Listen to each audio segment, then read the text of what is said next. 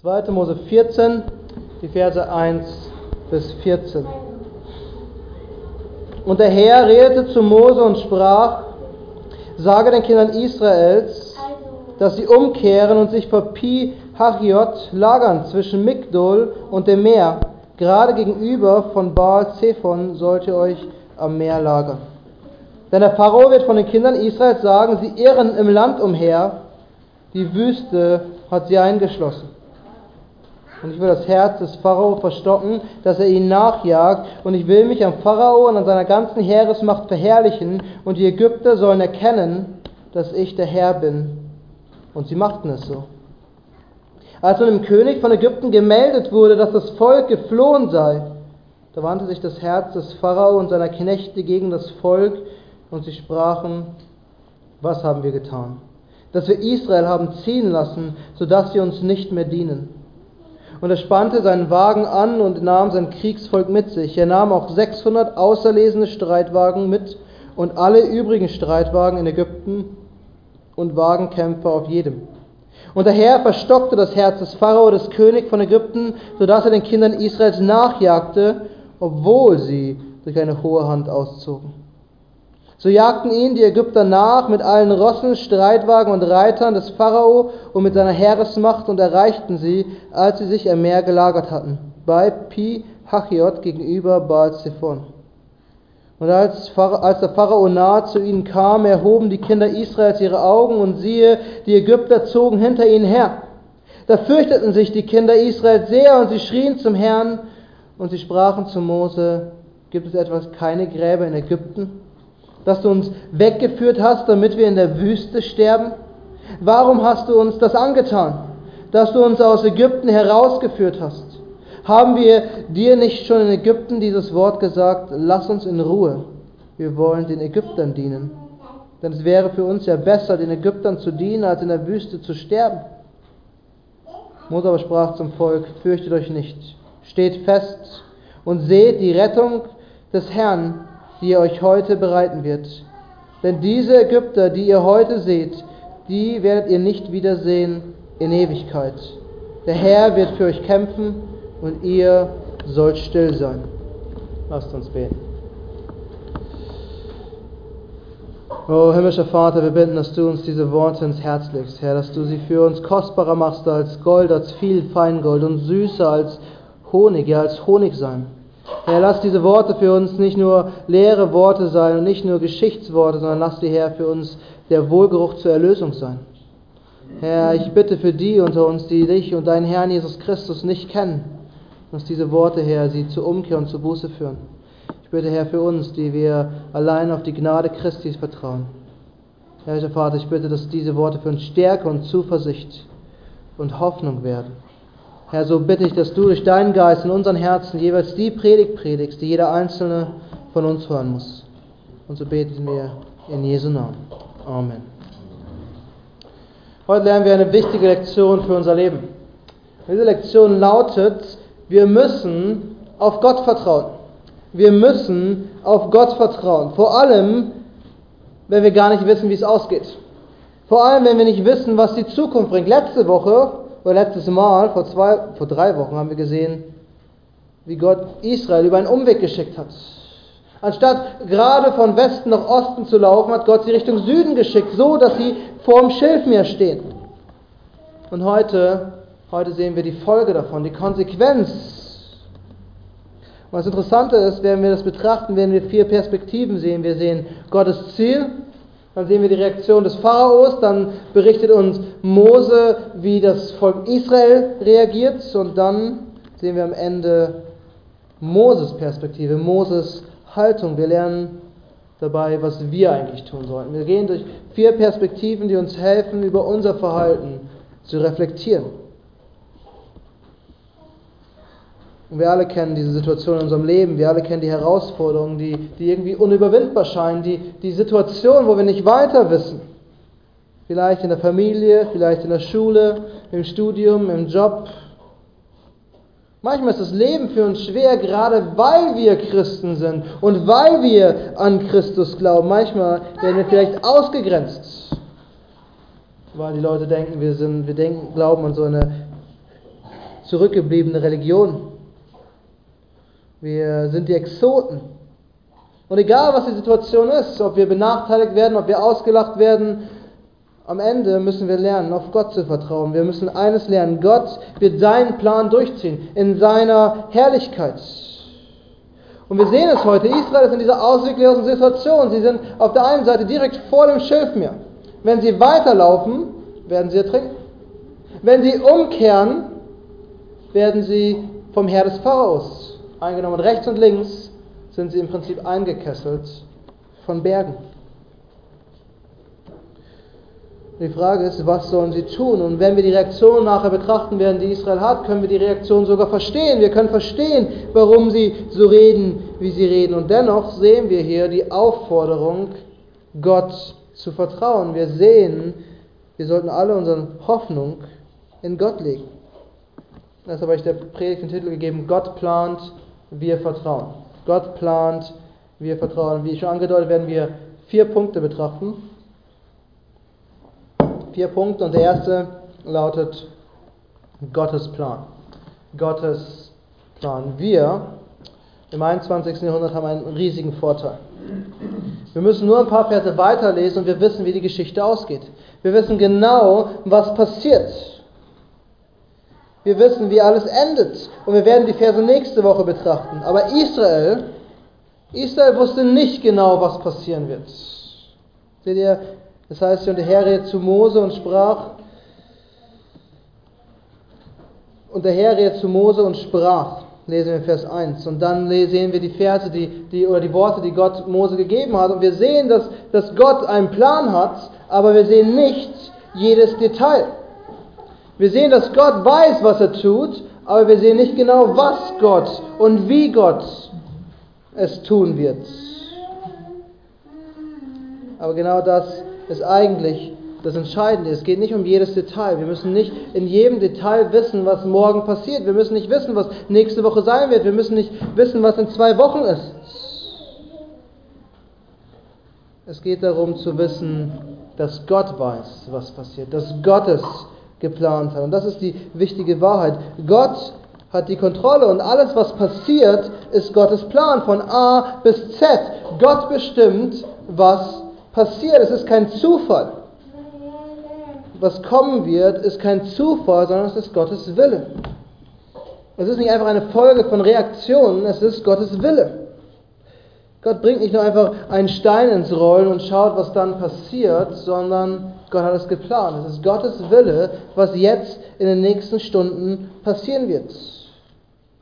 Seht ihr, es beginnt damit, dass Gott Mose exakt sagt, wo sich Israel lagern soll. Er sagt genau den Ort, wo sie ihr Lager aufschlagen sollen. Und er sagt sogar, wie sie es tun sollen. Sie waren auf dem Weg zum Schilfmeer und dann sagt Gott, sie sollen umkehren. Und es hat einen Plan, den für Pharao soll nachher denken, dass sich Israel verlaufen hat und dass er ein leichtes Spiel hat, sie wieder einzusammeln. Seht ihr, Gott sagt über den Pharao, er wird sagen, sie irren im Land umher. Die Wüste hat sie eingeschlossen. Und dann sagt Gott sogar, was der Pharao machen wird. Er wird ihnen nachjagen. Er wird sie einsammeln. Er wird, er wird versuchen, sie wieder zu gefangen. Er sagt, ich werde das Herz des Pharaos verhärten, damit er den Kindern Israels hinterherjagt. Das ist Gottes Plan. Seht ihr, Gott hat die Kontrolle und er bestimmt genau, was geschieht. Und das ist eine Wahrheit, die wir im Wort Gottes immer wieder finden, die uns Ruhe und Frieden geben kann. Weil ganz ehrlich, wie oft sind wir in Situationen, wo wir eigentlich in Panik geraten, weil wir nicht wissen, was passiert. Und hier ist das beste Beispiel. Ich bin letzte Nacht um 3 Uhr eingeschlafen, weil mich meine Tochter wach gehalten hat. Und ich habe nicht gewusst, wie ich diesen Tag überlebe. Aber irgendwann habe ich zu mir gesagt, Gott weiß, wie ich diesen Tag überleben werde. Und Gott hat die Kontrolle. Und Gott hat es alles so geplant. Selbst, dass mich meine Tochter bis drei Uhr nachts wach hält, war Gottes Plan. Auch wenn mir das nicht gefallen hat und auch wenn mir das nicht gepasst hat. Und das ist die Ruhe und den Frieden, den wir haben müssen, zu wissen, egal wie schwierig die Situation ist, egal, dass wir nicht wissen, was kommt. Gott hat alles geplant. Gott hat die Kontrolle. Weil Gott die Kontrolle hat, sehen wir, was geschieht und können wir mit Gelassenheit betrachten, was geschieht. Und der zweite Punkt, den wir hier sehen, ist eine falsche Hoffnung, nämlich die Hoffnung des Pharaos. Pharaos Hoffnung. Pharaos Hoffnung. Israel wandert durch die Wüste und Gott gibt ihnen Anweisungen, wo sie hinlaufen sollen. Und es scheint so, als, als hätten sie keinen Plan, als würden sie umherirren in einer Wüste, die sie nicht kennen. Sie laufen in die eine Richtung, dann biegen sie nach Süden ab, dann drehen sie wieder um und das alles wird natürlich dem Pharao berichtet. Aber was er vor allem realisiert, ist, Israel ist weg. Israel ist verschwunden. Und, und er hat sich erholt. Endlich sind die Plagen vorbei. Endlich ist die Last und die Qual vorbei. Und der Pharao hat sie aus dem Land getrieben und endlich herrscht Frieden.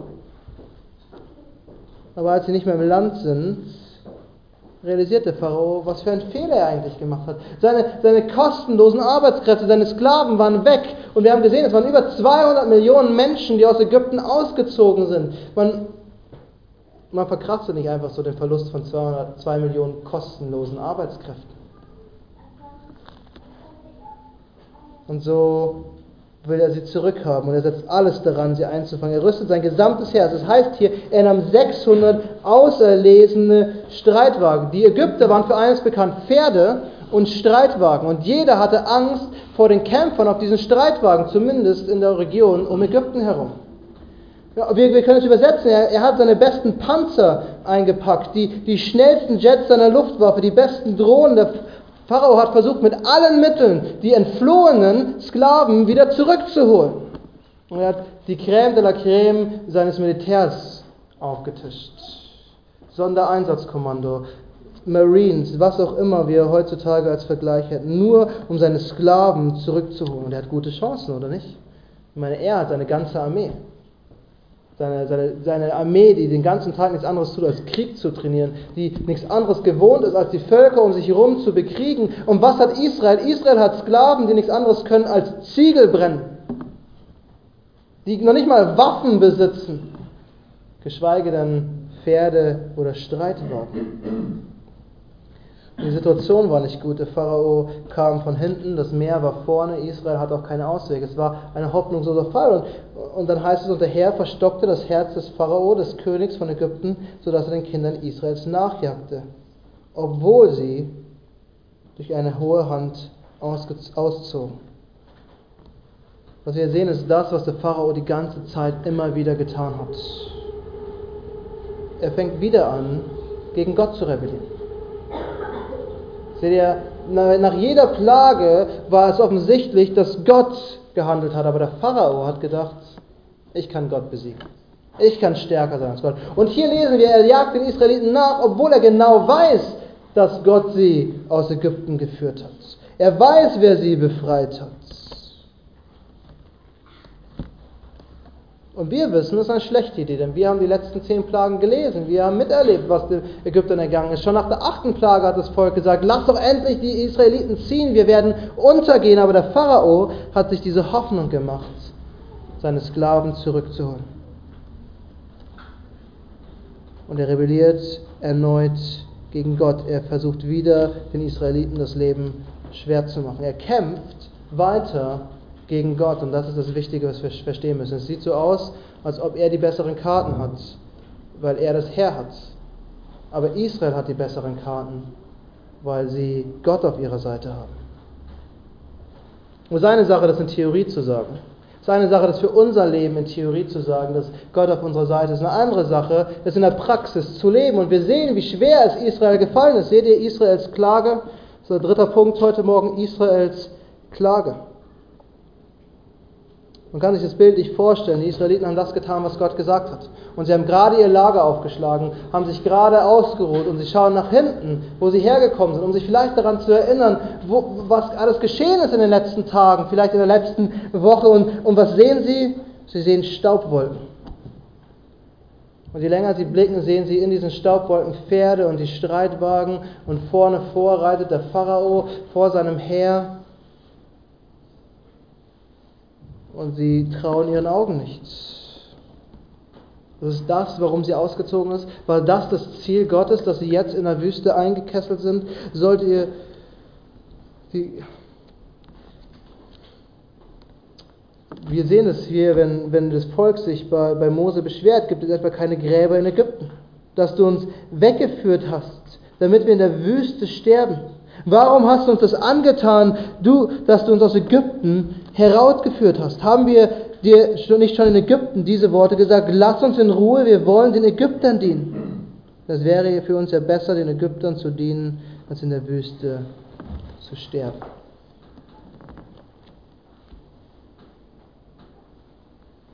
Das war die Reaktion des Volkes. Und das ist die Reaktion, die wir aus unserem Leben kennen, oder?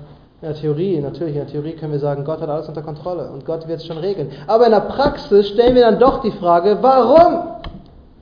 Warum geschieht es denn? Wenn es schwierig wird, neigen wir dazu zu sagen, warum soll das schon wieder uns geschehen? Warum müssen wir durch die Situation gehen?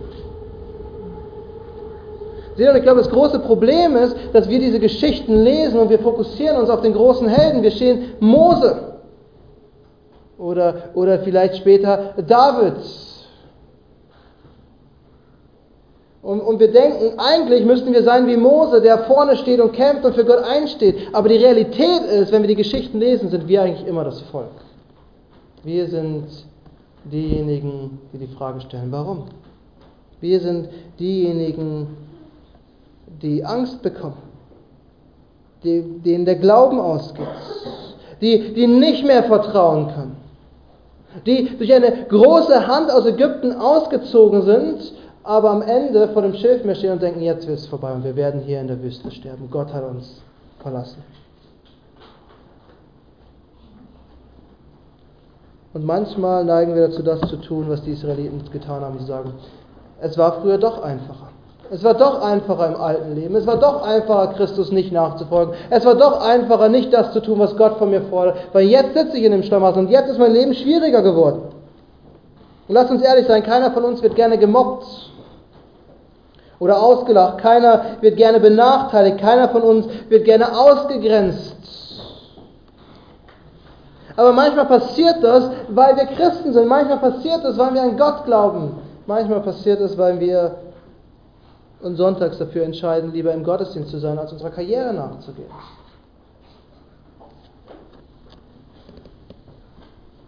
Wir reagieren dann so wie die Israeliten und manchmal denken wir, es wäre einfacher aufzugeben und zurückzurennen. Es wäre einfacher im alten Leben zu bleiben. Es wäre einfacher nicht mehr das zu tun, was Gott von uns will. Das Gute ist, dass die Geschichte hier nicht stehen bleibt. Und das Gute ist, dass Israel einen Führer hatte, der größer war als sie, nämlich Mose. Und wir wissen, Mose ist das Bild auf Christus, unseren großen Erlöser, unseren großen Propheten, der gekommen ist. Und Moses Weisheit übersteigt den Unglauben und den Kleinglauben der Israeliten. Mose aber sprach zum Volk, fürchtet euch nicht, steht fest und seht die Rettung des Herrn. Und das ist der letzte Punkt, den wir heute Morgen betrachten wollen, Moses Weisheit. Moses Weisheit. Seht die Rettung des Herrn, die er euch bereiten wird, denn diese Ägypter, die ihr heute seht, die werdet ihr nicht wiedersehen in Ewigkeit. In dieser ausweglosen Situation, zumindest wie wir sie betrachten würden, steht Mose vor dem Volk und er zeigt ihnen, wie die Realität wirklich ist was die Wahrheit ist, wie das Leben wirklich ist. Wir denken, es ist hoffnungslos. Das kann gar nicht gut ausgehen. Wir neigen dazu zu verzweifeln, aber Mose, Mose hat eine andere Perspektive. Wisst ihr, wir verzweifeln, weil wir auf uns schauen und nicht auf den Herrn. Wir, wir fokussieren das Problem, wir schauen auf die Menschen um uns, wir schauen auf die schwierige Situation, wir sehen, wir sehen unsere Unfähigkeit, die Situation zu lösen, das Problem zu überwältigen und wir fangen an zu verzweifeln. Doch Mose, Mose macht das Gegenteil, er schaut nicht aufs Problem, er schaut auf die Lösung. Er schaut auf die Lösung des Problems. Er, er sieht auf Gott und er weiß, die Rettung kommt am Ende von Gott. Seht die Rettung des Herrn. Und er weiß, Gott hat es gesagt und Gott will es tun. Er wird die Ägypter schlagen. Er wird siegreich sein. Und das ist die Perspektive, die wir haben müssen. Erinnert ihr euch, ich habe am Anfang gesagt, unser großer Vorteil ist, wir wissen, wie die Geschichte ausgeht. Und wir wissen sogar noch mehr. Wir wissen, dass, dass Gott nicht nur siegreich war gegen die Ägypter, wir wissen, dass Gott den größten Feind in Christus schon besiegt hat. Am Kreuz. Egal, was auf dieser Welt geschieht, Christus hat gesiegt. Die Sünde, der Teufel, unser Fleisch, der Tod, alles ist besiegt in Christus, als er am Kreuz gestorben ist. Und deswegen, deswegen müssen wir uns Moses Worte zu Herzen nehmen, wenn Mose sagt, der Herr wird für euch kämpfen und ihr sollt still sein. Der Herr wird für euch kämpfen und ihr sollt still sein.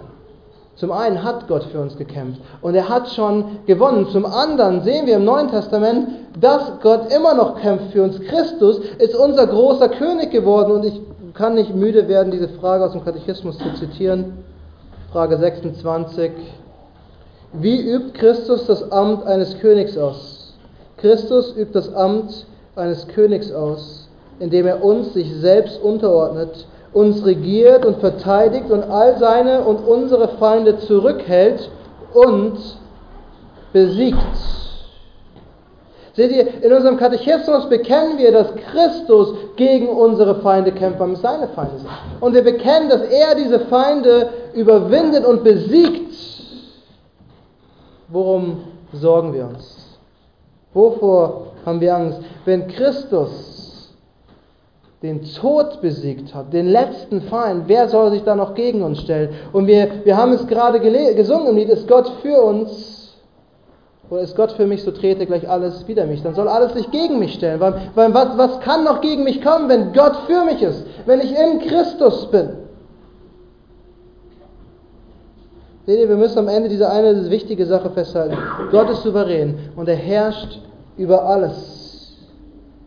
Und wenn du an Christus glaubst und wenn du zu seinem Volk gehörst, dann kannst du die Gewissheit haben, dass er über dich herrscht und dich beschützt, weil er dich liebt. Seht ihr, Paulus sagt im Römerbrief, dass Gott uns so sehr geliebt hat, dass er uns seinen Sohn gegeben hat. Und wenn er seinen eigenen Sohn nicht für uns verschont hat, wie viel mehr wird er uns mit ihm nicht auch alles geben? Wir müssen uns um nichts sorgen. Wir müssen vor nichts Angst haben, weil Gott mit uns ist, weil Gott für uns ist und weil Gott seine Liebe und seine, seine äh, Treue in Christus bewiesen hat. Wir waren Feinde Gottes, sagt uns das Wort Gottes, aber in Christus hat Gott uns mit sich selbst versöhnt, damit wir seine Kinder sind. Und wer will nicht alles für seine Kinder tun? Und wie viel mehr der allmächtige Gott im Himmel, der, der uns durch das Blut seines Sohnes erkauft und erlöst hat. Und Gott hat alles gegeben, damit wir ihm vertrauen können. Lasst uns beten. Allmächtiger Gott, wir loben und preisen dich für diese Wahrheit. Für die Wahrheit, dass du Christus am Kreuz geopfert hast und dass Christus durch seinen Tod und seine Auferstehung den Sieg gebracht hat.